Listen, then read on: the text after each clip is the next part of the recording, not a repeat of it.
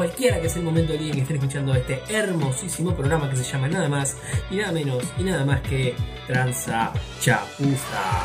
Acá el señor Raspachar habla con todos los días, tardes, noches, se encuentra conmigo el uniquísimo, el presentadísimo, el honorable, el venerable, el impresentable señor Bocata. Muy buenos días, tardes, noches, señor Bocata. ¿Cómo se encuentra? Muy buenos días, tardes, noches, señor Gaspacho. Pasé de ser el, el presentable al impresentable en, ese- en esa introducción tan acertada como siempre, ¿no? Obviamente. El presentadísimo e impresentable. claro. Eh, siendo justo, usted siempre tuvo esos atributos, señor Bocata. eh. Cada uno de ellos. Bueno, sí. Los buenos Podrá los ser que no, pero podrá ser que sí. Pero así todo, Eh. gané por segunda vez consecutiva el puesto de alcalde de la comunidad Amish de Río Cuarto, así que no me quejo. Así es. Así es. Entonces, eh, señor Bocata, ¿sabe qué? No sé si usted estuvo al tanto de, de, bueno, de los eventos internacionales que ocurrieron últimamente. En particular, uno que fue que perdió Donald Trump. Uh, sí, perdió ahí nuestro amigo Donald Duck en Estados Unidos. Pobrecito. sí, sí, sí. ¿Usted a quién votó? ¿O quién quería que ganara? Honestamente. Cobos. Yo iba a decir, iba a decir casi lo mismo, iba a decir Lavania, pero bueno, parecido. Ahí está. Tirando el voto. No, no, pero en serio, eh, perdió Donald Trump. ¿Vio que le dicen Donald Trump en las publicidades en español? Donald Trump, Donald Trump. tipo Terminator, no, Trump.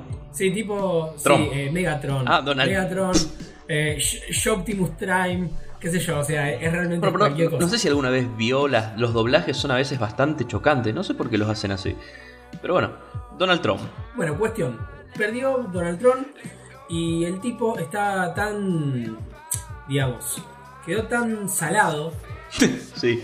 que amenazó con empezar a revelar secretos de Estado a los demás países del mundo. Esto no es joda, esto es posta. Siempre hacen eso. Pero ¿no ha pasado ya que algún candidato o alguien que pierde dice, mira que te cuento todo, mira que cuento todo? No, jamás en la historia. Jamás en la historia un presidente de los Estados Unidos dijo, bueno, se van todo a tomar por culo. Ahora voy a empezar a contar todo lo más oscuro, lo más bizarro. Lo cuento todo. Hillary no había dicho que si ganaba la... le iba a contar todas esas cosas de, lo- de los, de los Olney. Sí, a ver, lo prometió en campaña, pero nunca tuvo el poder real de hacerlo. Claro, porque no ganó, pero andás a ver. Bueno, Anda está bien, saber. pero bueno, usted trajo a Donald Trump a colación acá. Así es. ¿Ma por qué? Porque mm, se me ocurrió con Matías, estuvimos haciendo, vio las sesiones esas de brainstorming duras que hacemos los miércoles, a las que usted rara vez asiste porque es- está en misa. Sí, más duras que brainstorming. Nos pusimos entonces con Matías. Este. Y bueno, nada, se nos ocurrió que podríamos adelantarnos un poco a Donald Trump y hablar de estos, de estos casos, de estos archivos secretos que, que, bueno, que el ahora expresidente de Estados Unidos, o presidente saliente, mejor dicho, eh, amenazó con revelar. Bueno, los vamos a revelar acá en Tanza Chapuza. Bueno, está bien, entonces me imagino que habrán hecho una minuciosa investigación. Yo tengo algunos datitos también que he recolectado de, de los Amish que entran y salen de la comunidad y traen datos e información. Eh, algo tengo también, así que va a ser interesante nuestra conversación silla hoy, señor Gaspacho. Va a ser muy interesante, señor Bocata, pero antes que nada tenemos que recordar que tenemos redes sociales.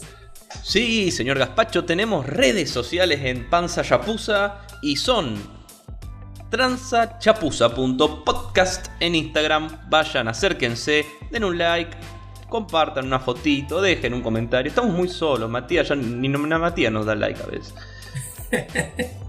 Por favor. Bueno, y tenemos también Twitter en transachapuza. Pasá, agarra una encuesta, habla al pedo, insultanos. Por favor, necesitamos una interacción.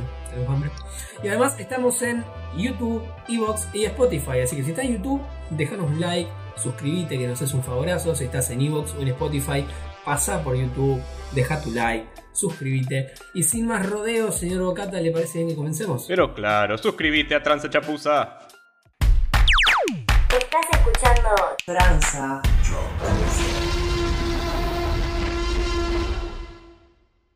Muy bien, señor Bocata.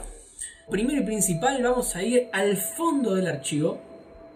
Y le vengo a hablar de un caso que es muy conocido, pero no por todos entendido. O sea, todos lo escuchamos, pero no todos sabemos bien de qué se trata. Y compártalo, compártalo a ver si lo escuché. Por ahí yo no lo escuché, no sabes. Es el caso Roswell. ¿Lo conoce? Roswell, me, me es eso lo que dice usted, me suena, pero no, no lo conozco.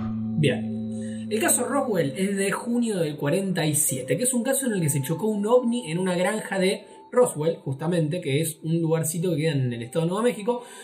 Eh, entonces, se, se cae un ovni ahí, entonces el dueño de la granja llama a la prensa, la noticia se viraliza y a los poquísimos días caen 300 personas del ejército y la marina yankee Ah, y bueno. empezaron a retirar todo lo que había ahí. Ahora yo tengo una pregunta bien, bien rápida a colación. Sí, por favor.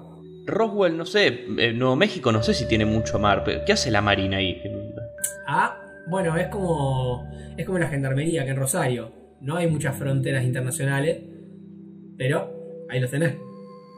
Bueno, está bien, 300 tipos de marina y del ejército ahí dando vuelta en Roswell. Hay tipo, bueno, pintó, a lo mejor, qué sé yo, no sé, estaban de camino. Es un estado raro Nuevo México, ¿vio? Siempre pasa algo medio bizarro. Nuevo México es la Pampa de Estados Unidos. Al que no Ah. escuchó el capítulo de la Pampa, se lo recomendamos, va a aparecer ahora acá arriba si está escuchando YouTube. Si está escuchando Spotify, búscalo en la lista de Transachos. Entonces, tenemos que aparecen estas 300 personas, además era un experto, muy entre comillas, que dice que el ovni en realidad era la parte de adentro de un globo meteorológico y el gobierno yanqui de repente, o sea, así al toque dijo, es eso. Es eso, es eso, chicos. O sea, no se preocupen. De cualquier manera, todo el caso cobra tanta relevancia que se armó una investigación que terminó como destapando un proyecto ultra secreto del gobierno yanqui que se llamó el Proyecto Mogul. Que fue un poco como el El precursor. proyecto, ¿qué? Mogul. Mogul, Mogul, como las gomitas. Como la gomita. Claro, a lo mejor las gomitas se llaman justamente por este proyecto ultra secreto yanqui. ¿Se imagina? Sería todo, todo un plot twist a la Sería- gomita Mogul. Sería re bizarro. Porque, a ver, el proyecto Mogul fue un poco como el precursor de los satélites, Bocata. Porque lo que querían hacer los yankees era inventar un globo y unos globos meteorológicos. Pa- para que se entienda, un globo meteorológico es como una especie de globo de helio que suben, que tiran ahí en la atmósfera. Y de ahí toman como mediciones, qué sé yo, la temperatura, la humedad, qué sé yo, tal, como para hacer predicciones del clima. ¿Sí? Claro. Entonces, la idea era hacer un globo tan liviano que llegara tan alto que se lo pudieran tirar tipo a otros países, onda Rusia, para espiarlos.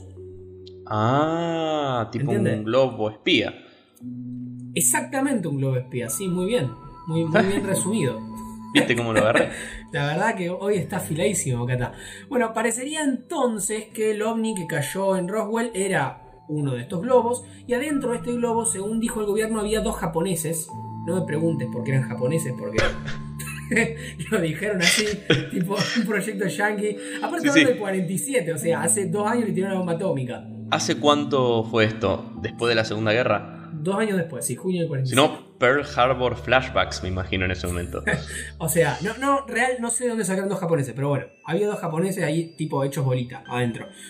Y además, en principio, los diarios y el dueño de la granja confirmaron todo esto. Pero, hay otra versión de lo que pasó, porque por un lado, en el mes de junio del 47, hubo más de 150 avistamientos de ovnis en la zona de Roswell. ¿Sí? Bien, sí, sí. Pero por otro lado, el dueño de la granja en principio había salido a decir que lo que salió en los diarios y lo que dijo el gobierno era todo mentira. O sea, como que eh, en realidad el gobierno había sacado todo lo de la granja, había retirado dos cuerpos y había dejado en su lugar un globo meteorológico, los restos, y dos cadáveres de dos japoneses que ponen que les sobraron de Pearl Harbor. Ah, entiendo. O sea, sacaron todo lo que realmente había y pusieron todo este. La pantomima. Este fondo de cosas, claro. Claro. Los- o sea, los japoneses eran cuerpos que. Lo más preocupante acá es dónde salieron esos cuerpos, no tanto el tema del ovni. es que lo taparon, o sea, hay un manija que dijeron, che, mirá, tenemos que ubicar dos ponjas que matan, no te preocupes, yo me encargo. Porque al final, a ver, es eso, o sea, entre tanto crimen, en- perdón, entre tanto, tanta falacia, tanto teatro, al final meter dos cuerpos ahí, nadie se pregunta por qué pasó con los japoneses, no, pará, pará, eran, eran, eran aliens. Entonces ya está, de repente ya nadie se acuerda de los japoneses. Claro, olvídate, olvídate. Aún así, hay incluso un astronauta del Apolo 14 que dijo que el gobierno había mentido, que él mismo había visto documentos que respaldaban, digamos, lo que decía toda la gente. ¿El 14 el que llegó a la luna? El 11 fue el que llegó a la luna, el 12 también. ¿Y el 14 13 qué hizo? falló, El 14 también llegó a la luna. Ah, bueno, pero el tercero que llegó, medio... mm. Bueno, che. Si, va- si, vas, si vas Aldrin dijera eso, yo diría, ah, debe tener razón, pero viene un tipo del Apolo 14. ¿Quién te conoce, flaco? Claro, ya, ya es viejo lo que hiciste. Claro, es como, bueno, Bueno, la cuestión es que él dijo sí, es todo posta, yo vi documentos que son posta, y además dio a conocer, porque el loco, imagínate que para la época que iban a la luna, los astronautas eran como agentes especiales de la CIA, imagínate, plena Guerra Fría, mm, carrera espacial con Rusia, Rusia jamás llegó a la luna y los yankees iban y volvían como si fuera el patio de su casa. claro, sí, sí. Igual, los rusos dicen que ellos llegaron primero a la luna. Sí, pero nunca lo demostraron, digamos. Bueno, es otro caso, Apolo 11. Algún día podemos hablar del Apolo 11 y de toda la, Estaría bueno, me gusta, me gusta hablar de, Sí, sí. del espacio.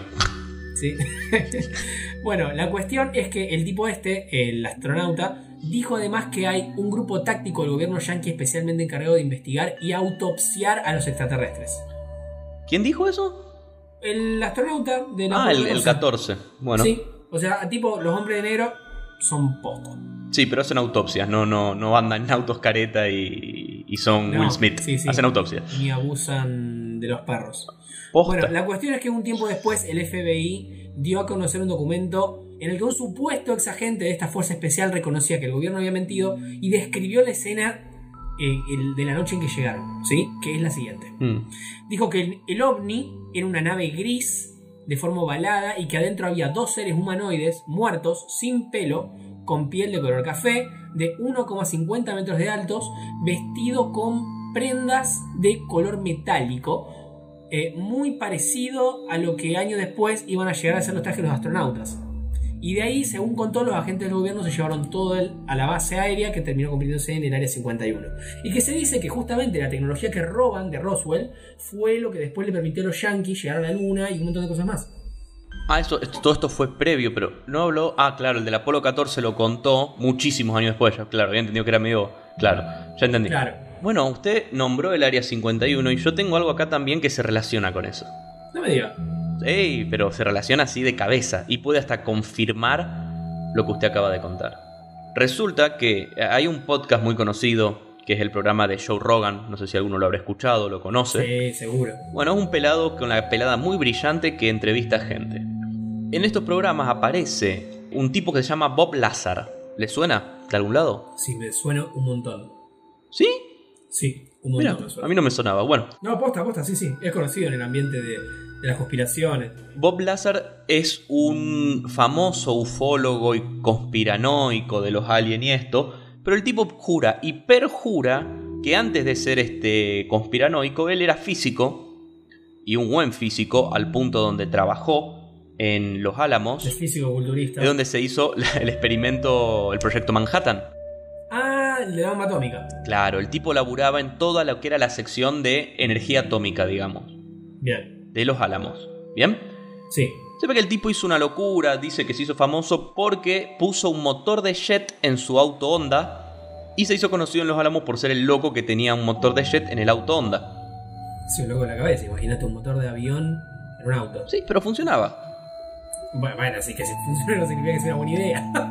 No, seguro, no creo que lo haya manejado mucho, pero funcionar funcionaba. Bueno, resulta que se hizo famoso, ¿bien? Entonces cae un día al proyecto Manhattan un científico muy conocido que se llama Ed Teller, que es un creador también de estas armas nucleares, atómicas, etc. Me parece que había dicho que era de la bomba de hidrógeno. Cae da un discurso, ve que está leyendo el artículo del diario donde aparece la noticia. Y este chico, Bob Lazar, aprovecha y le dice, che, yo soy el de la noticia. Eh, no sé, dice que se ponen a charlar Perdón, la noticia de. ¿De qué cosa? de que el loco había puesto un motor de jet en su Honda Civic. Ah, bien, bien, bien, bien, bien. No era un Civic todavía en esa época, un Honda. Y entonces dice, aproveché porque vi que el loco, que es un capo, estaba leyendo la noticia mía, así que dije, acá entro yo. Bueno, el tipo, después de eso, labora un tiempo ahí, se va a Las Vegas, hace unos negocios, le fallan, y tirando currículum para volver al tema de la investigación que dejó de lado en ese tiempo que fue empresario, le manda un currículum a este loco, a Ed Teller, y le dice, mira, yo soy el loco que hablaste, bla, bla, bla, bla. Y sé de, de esta energía nuclear, sé trabajar con esto. ¿Qué pasa? Le llega una carta que dice lo siguiente, o como lo cuenta él, ¿no? Sí, sí, sí. Dice, le ofrecemos un trabajo en el área de... eh, ay, el área 51 está en Nevada, ¿no? Creo que está Nevada, sí. El, bueno, O sea, en el- No es Nuevo México, como el caso Roswell, pero Nevada está ahí arriba. Bueno, Los Álamos está en Nuevo México. La base está donde trabajaba él al principio. Ah, por eso le decía claro. también. Bien, bien, bien. Dice, bueno, le ofrecemos un trabajo en Nevada, en un lugar alejado de la ciudad, promedio dos semanas de trabajo, dos semanas de descanso. Total. No, nunca le dijeron qué lugar ni la dirección, le dijeron que en el aeropuerto lo iban a buscar y le iban a dar toda la información que él iba a necesitar. Sí. Bueno, le llegó el pasaje, todo, bla. Se sube al avión, se lleva todo su carpetita, su librito, todo, va a Nevada. Apenas llega a Nevada después del viaje, lo esperan en el aeropuerto dos personas, que parecen gente de seguridad, digamos, de estos tipo... Seguridad normal, tipo traje... Hombre de negro. No, no necesariamente hombres de negro en este caso, pero gente del, del, del gobierno, digamos, de seguridad del gobierno. Pues estos son todos laboratorios de índole nacionales, donde hacen toda la experimentación con energía nuclear, con armas nuevas, con Claro, elementos químicos. Es todo esto. Entonces está como Bien. muy seguro. Bien, el tipo llega, dice que apenas llega ya le hacen firmar dos o tres papeles medio raros. Él los lee, está todo en orden, digamos, nunca los había firmado. Pero son de confidencialidad, de dos o tres cosas más. Se sube al auto. Llega Nevada, empieza, se acomoda todo y le toca el día que tiene que empezar a trabajar en esta nueva base donde lo asignan. La base se llama el área S4. Bien. S4. Le dijeron es en Nevada, el área C4. El tipo se hizo una idea de que era por la zona donde estaba el área 51 y no estaba lejos. El área S4 sería como una subbase del área 51, ¿se entiende? Claro, el área 51 que eh, fue, como dije un poco antes, una base aérea en la que los yankees empiezan a experimentar con armas, así relacionadas, digamos, con aviones, ese tipo de cosas, que está en un lugar donde históricamente los tipos prueban bombas y, Mm. bueno, distintos tipos de explosivos y, y armas nuevas, constantemente. Entonces, si le- lo, lo convocan a esta base, digamos, eh, que quedaba cerca del área 51. Claro, sí, sí, le dicen que, bueno, le ofrecen este trabajo. Bien, El tipo llega, todo bien, o sea, hasta ahora todo normal, o sea, le llamó la atención que lo llamaran para laburar ahí, porque es un lugar que vos decís, tiene sus secretos, viste, tiene su historia. Bien, llega, lo más bien, le hacen firmar, dice que firmó dos o tres horas de papeles, de tema de salud, de tema de no nos hacemos cargo, del tema de todo lo que usted haga en dinero, se le, bla, bla, bla, todos temas burocráticos, ¿bien? Sí. O sea, la cantidad de papeles que está firmando hasta ahora, al tipo le empezaron a llamar la atención.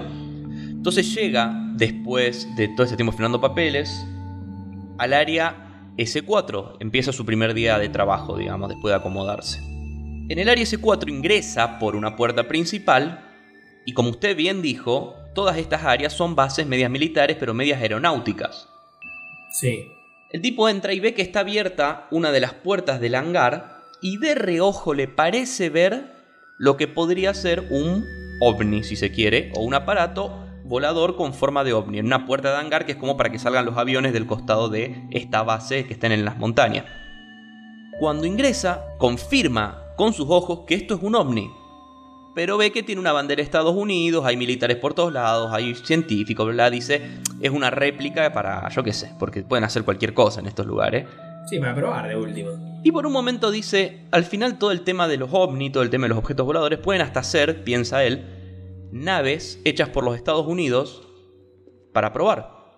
Y se empieza a hacer la idea de eso, hasta que llega al laboratorio donde conoce a su compañero que hacía tiempo que estaba trabajando ahí, que él lo llama Barry, no es el nombre real del hombre, obviamente, que le cuenta todo lo que están investigando ahí. Él ya tenía como una especie de resumen de lo que iba a investigar o lo que podía llegar a ver. Lo que él dice es que siempre fue muy secretista todo, como que te daban la información Justa. justa y necesaria para tu trabajo. Cuando el loco quiso salir del camino que le habían marcado para ir al laboratorio, dos o tres veces los unos militares que ahí le decían, anda, seguí derecho, mira para adelante, las manos a los costados y anda al laboratorio. O sea, no, no es que podía estar dando vuelta. Sí, no puedes boludear ahí, digamos. O sea, tenés, vas ahí a hacer una cosa y eso solo. Claro, pero no puede estar tampoco pispeando nada raro, ¿viste? Claro. El loco ya sabía más o menos en qué iba a trabajar, pero no lo había entendido hasta que lo vio. Y lo que le muestra a Barry es, y esto es lo que le vuela la cabeza, un objeto que genera su propio campo gravitacional. A la mierda. Que eso estamos hablando, yo perdón, no dije el año. Esto es 1980. Ah, sí, o sea, a ver, para que se entienda. A día de hoy no sabemos cómo manipular las ondas gravitacionales. Solamente sabemos que cuanta más masa, mayor gravedad va a tener un objeto. Bueno, también en función de la distancia que tienen otros objetos. Pero dicho así al paso es así. Bueno, es irreparable. Es el tipo lo menciona como dice, yo lo vi y pensé que era magia, porque no solo eso, sino que no solo que el objeto, que era de un tamaño, vamos a decirle, una mesa grande, que flotaba por sí mismo, generaba su propio campo gravitacional al punto donde uno no lo podía tocar. Era como un campo de fuerza que te alejaba las manos tipo imán. Claro, como dos imanes, estaba pensando. Claro, y no lo podía agarrar, no lo podía tocar. El tipo le intenta y él intentaba y no podía. Y la otra cosa loca es que el aparato no usaba ningún tipo de cable eléctrico. Claro. Los elementos que lo componían, dice él, no estaban agarrados por cables, estaban como agarrados por la misma gravedad. ¡Qué locura! Y el loco se quedó re choqueado y el otro estaba como más junado, le empezó a explicar todo, más o menos cómo funcionaba o lo que entendían de cómo funcionaba. Y ahí él le cerró todo lo que vino leyendo antes en ese resumen. Después el loco cuenta que en su momento vio como nueve ovnis distintos adentro de ese lugar, en una especie de hangar, que podrían ser también réplicas del primero que vio, ponele tranquilamente. Pero fue una casualidad. Bueno, pero si recordamos un poco el capítulo de reptilianos, que va a salir también acá recomendado, si está en Spotify, búscalo. Ahí el, ¿Cómo se llamaba la, reptiliana? Ay, la, zar, la sarta, la certa. La certa, sí, parecía la Gerta. Soy la, certa. Ella decía que había varias razas extraterrestres activas acá en el planeta Tierra y que cada una tenía, digamos, distintos tipos de naves. Así que se podría condecir perfectamente con lo que decía la reptiliana. Bueno, el loco vio muchos tipos distintos, él dice. No solo eran, la, había largos, dice, había algunos que eran más redonditos. O sea, la forma cambiaba en ese hangar que estaba oscuro, digamos, era como que fuera medio ahí, medio de reojo. Lo cierro acá esto para cerrar este dato. Bob Lazar, cuando revela todo esto, su nombre se borra, se le saca su título, tiene mil quilombos familiares, como que la vida se le viene para abajo cuando empieza a contar estas cosas. Sí. Pero lo loco de esto es que este aparato, la información que él llegó a ver en los papeles que había en el laboratorio, recopilando de distintos papeles, es la siguiente y la voy a leer. El aparato proviene de la constelación Zeta Reticuli, para que se entienda, Zeta Reticuli es un conjunto, un sistema solar binario, de estrellas binario, que está a 39,5 años luz de la Tierra. O sea, que viajando a la velocidad de la luz demoran 39,5 años en llegar. Sí, que es una distancia no tan lejana si se quiere, pero son años luz, que sigue siendo una locura. Sí, que hasta donde se sabe, nada puede viajar tan rápido como la luz. Y está clasificado como CR3, o sea, del tercer planeta de ese sistema solar haciendo las cuentas el tipo dice, esto es una locura. Y no solo eso, cuando el tipo se da cuenta con qué está trabajando, lo relaciona con el hecho de decir, es como si vos en la Argentina de la época de Roca, ¿se entiende? Sí. Traes un reactor nuclear y le pedís a los, a los físicos que lo desarmen y lo vean y lo armen, sin tener idea de lo que es la energía nuclear. Entonces estaban jugando con un poder, dice él, que me empezó a asustar porque dije, no vaya a ser que yo abra esto y me muero. Inclusive el compañero le contó que el científico anterior murió de una leucemia que le había dado trabajando en el laboratorio. Y él firmó todos los papeles por el tema este, entonces dice, no, al toque, trabajé un tiempo más, me retiré, o sea, hice todo lo que tenía que hacer, juré que no iba a contar nada, pero era tan heavy. Pasé el juramento por el culo después. Firmó papeles, esto tuvo mil juicios el tipo, que se quedó sin nada, literalmente. Literalmente, o sea, le hicieron pelota por todo lo que dijo, lo borraron, lo trataron de loco mil veces. Y el loco revela toda esta información, pero es súper loco, o sea, son cosas de otro planeta que eran un área, no era el área 51, pero era una sucursal, si se quiere. Qué locura. Bueno, y, es loco, ¿no? Porque hay, mucha gente que está segurísima de que los yankees en realidad recontra saben de que en realidad existen los extraterrestres. Sin ir más lejos, Donald Trump los otros días, cuando habló y amenazó de esto, de, de que iba a empezar a revelar cosas, incluso amenazó a razas extraterrestres que iban a invadir la Tierra. Ah, pero él dijo, no nos van a invadir o dijo... No leí exactamente lo que dijo él, pero por lo que leí de la nota, él es como que dijo que si hubiera razas que tienen pensado invadir la Tierra, tienen que saber que el gobierno de los Estados Unidos está preparado para atacar con toda la fuerza y no sé, ahora tiene el ah, de Trump. Es un cabeza de pija. O sea, no solo nos vendió a otras naciones, sino que nos vendió a otros planetas. Claro, sí, sí. Es el, traidor agarró- más grande de la historia de la humanidad. A ver, yo creo que una persona. Está bien, el loco este en particular es muy loco. Pero yo creo que ese es el tipo de cosas que decís si tenés algún datito de adentro que sabes de que. Como que le estás tirando un poco escondida, pero sabiendo que, que se entiende, digamos, lo que estás diciendo. ¿Entendés? Sí, sí, sí. Más o menos, sí. Me hago una idea. O sea, como que el loco tiene una idea, no lo puede decir abiertamente porque obviamente lo van a fusilar como a Kennedy, otro tema del que podemos hablar otro día. Estaría bueno hablar de la muerte de Kennedy. Estaría buenísimo hablar de Kennedy. Bueno, sabe que no lo puede decir abiertamente, entonces la- te la tira, ¿viste? Pero a ver, acá está, estuvimos hablando un montón de casos extraterrestres y tal, pero usted sabe, Bocata, que hay un caso bizarrísimo, bizarrísimo de experimentación que hicieron los yankees ¿Con, ¿Con estos seres de otros planetas o con seres humanos en sí? con seres humanos, tecnología humana, investigación humana. A ver. Se llamó el experimento Filadelfia. Ay, me resuena. u Operación Arco Iris, que fue incluso antes de Roswell, fue en octubre del 43, plena Segunda Guerra Mundial. A ver, no quiero hablar al pedo porque no quiero spoilear, pero a a ver, cuénteme, a ver si la pegué. Fue así, fue un proyecto que tuvo el gobierno yankee que lo desarrolló a raíz de los avances científicos que hicieron Nikola Tesla, Albert Einstein y el doctor John von Neumann, ¿sí? en el que pretendían manipular la gravedad con electromagnetismo, o sea, generadores de energía, imanes, Hmm. para curvar la luz de manera que los barcos de la Marina Yankee fueran invisibles. Ah, bueno, qué loco esto. Es ¿Y esto un es flash. esto está eh, históricamente justificado o es como un dato? O sea, ¿de dónde sale esto? A ver, esto sale porque en el año 1943 Mm, los yankees estaban en guerra con los alemanes y los alemanes lo que tenían eran muy buenos submarinos. Los reventaban a todos los barcos que se cruzaban por el Atlántico, sean ingleses o yankees, los alemanes lo hacían mierda. Entonces los yankees dijeron, bueno, tenemos que encontrar una forma de esconder nuestros barcos para que los alemanes no nos los tumben. Mm. Entonces, a raíz de los descubrimientos de Einstein, de Nikola Tesla y tal, dijeron, bueno, listo, vamos a tratar de manipular las ondas gravitatorias, un poco como lo que dijo antes muy bien usted, que, que descubrió este... este Claro, eso le iba a decir, cómo no lo trajo a colación en ese momento, porque se relaciona muchísimo. Y pasa que no lo quería interrumpir y además esto pasó mucho antes. Claro. Esto pasó en el 43, repito, ¿eh? Por ahí con esta información eh, habrán entendido mucho más este aparato del que hablé recién. Bueno, perdón, siga. Yo creo que sí, yo creo que sí, porque lo que pasó fue lo siguiente, o sea, según se cuenta, según cuenta el mito, vamos a decirle mito, el gobierno eligió el destructor USS Elrich para probar al experimento en el puerto de Filadelfia. Y al activar los generadores, una neblina verde rodeó al barco y aunque el objetivo era hacerlo invisible, accidentalmente lograron teletransportar el barco y a su tripulación a 650 kilómetros de distancia. Ah, bueno, invisibilidad vale bien, sale bien.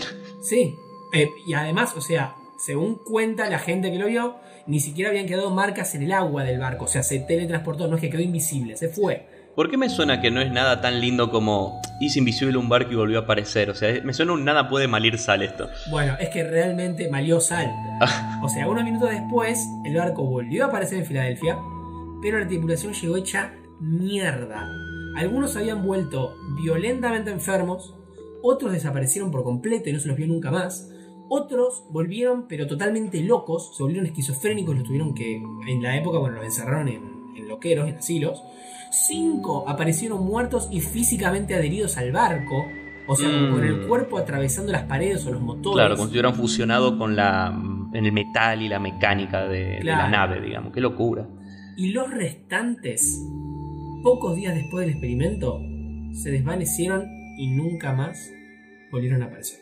Se hicieron polvo, digamos.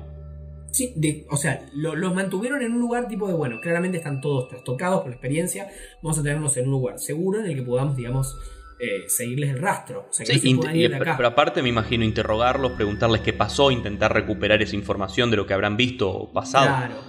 Pero bueno, te digo, los que no volvieron locos, volvieron muertos. Y algunos de los locos terminaron desapareciendo en lugares totalmente seguros. De los que no podían desaparecer, de no se pueden ir. Ah, vos decís hospitales psiquiátricos. Los tenían en habitaciones eh, muy, muy seguras, cosa de, de seguirlos y de saber dónde iban a estar constantemente. Y de repente desaparecieron, como que se fumaron. Por ahí los, habrán, los habrá agarrado el mismo gobierno para sacarles esa información y ver qué onda, andás a ver. Andás a ver, no sé. A ver, de No buena sé. manera es bizarro, es bizarro porque muchos, según cuentan, aparecieron incluso atravesados en el barco, ¿entendés? O sea, Sí, sí, sí, sí, una- me hago la idea. Una experiencia mística, realmente mística. Qué locura. ¿Y esto no salió en ningún diario, nada? ¿Es como una leyenda urbana en cierta forma o habrá alguna información? Bueno, hay una información, salieron obviamente a desmentirlo, pero es como la desmentida de Roswell, ¿entendés? Hay un montón de gente que te dice, eh, no, no, es mentira, fue un globo, no, no, es mentira, eso nunca pasó. Pero después está la gente que estuvo ahí que te dijo, mirá, o sea, esta es la posta. Sí, pasó. Claro.